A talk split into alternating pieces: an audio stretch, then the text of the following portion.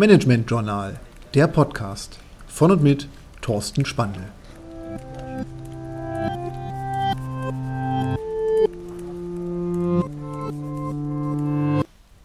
Lifehacks für Führung heute Macht. Ein Begriff wie ein Donnerhall. Macht. Macht klingt immer nach Überzeugung, nach Durchsetzung, nach Aggressivität. Dabei ist Macht selber eigentlich ein nicht wirklich gerichtetes Wort und wir können aus Macht nicht ableiten, ob der Begriff nun etwas Positives oder etwas Negatives darstellt. Und deswegen müssen wir es auch gerade im Kontext von Führung thematisieren, weil wenn ich Führungskraft bin, muss ich Wege finden, auch Macht auszuüben, um meine Interessen, um auch meine Aufgabe erfüllen zu können und die Mitarbeiter zum Folgen der Vorgaben, die ich gebe, zu überreden. Und deswegen bitte den Begriff Macht nicht als böse oder schlecht oder gut titulieren, sondern lassen Sie uns schauen, was Macht sein kann, wie Macht entsteht und wie ich vielleicht meine Macht nutze, die ich habe, um meine Ziele zu erreichen und meine Mitarbeiter zu motivieren und zu führen. Schauen wir uns die Machtressourcen an. Erste Machtressource, Macht durch Belohnung. Macht durch Belohnung heißt, wie kann ich es vielleicht durch eine Belohnung, die ich in Aussicht stelle, Mitarbeiter motivieren, in eine bestimmte Richtung zu denken und zu arbeiten. Ganz klassisch machen wir das zum Beispiel über Zielvereinbarungen. Wir sorgen dafür, dass wir einen bestimmten Anreiz setzen und wir haben eine Macht, indem wir auch in der Lage sind, diesen Anreiz nachher zu gewähren. Das heißt, eine klassische Zielvereinbarung ist eine normale Ausübung der Macht durch Belohnung und deswegen per se nichts Gutes, nichts Schlechtes, wahrscheinlich sogar eher etwas Gutes in unserem klassischen Führungssinne. Das entgegengesetzte Konstrukt ist die Macht durch Bestrafung. Das heißt, natürlich kann ich auch die Belohnung verweigern, wenn die Ziele nicht erreicht sind. Und auch das ist eine Art von Macht, die ich ausüben kann.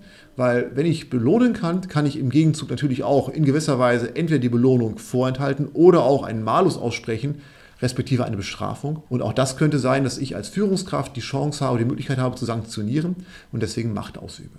Aber das sind bei weitem noch nicht alle Möglichkeiten, die ich habe, um Macht zu besitzen. Eine weitere Möglichkeit ist die Macht durch Identifikation. Wenn ich als Führungskraft eine Identifikationsfigur bin, dann werden die Mitarbeiter mir deutlich interessierter folgen und zuhören. Das heißt, ich sorge dafür, dass ich die Vision transportiere, dass ich die Mission kläre und sorge auch dafür, dass die Mitarbeiter in mir eine Identifikationsfigur sehen und mir dementsprechend gerne folgen. Und auch das ist eine Möglichkeit, wie ich Macht besitze und auch Macht umsetzen kann.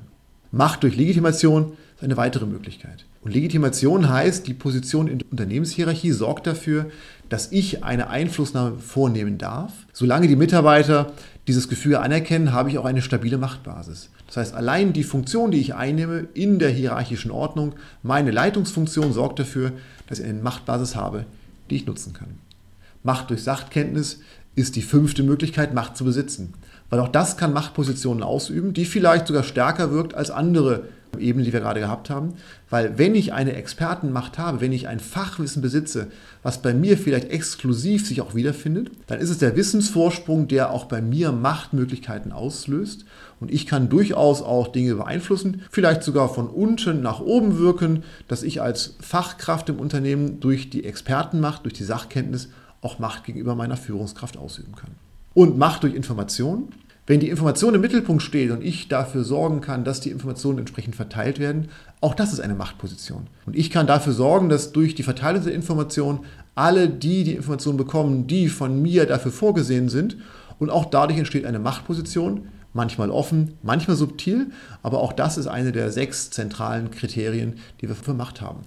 Nochmal zusammengefasst, Macht durch Belohnung, Macht durch Bestrafung, Macht durch Identifikation, durch Legitimation, durch Sachkenntnis und durch Information. Sechs unterschiedliche Grundlagen, die Macht beschreiben und die wir alle nutzen können, nutzen werden, wenn wir Führungskraft sind und wenn wir Führung umsetzen wollen.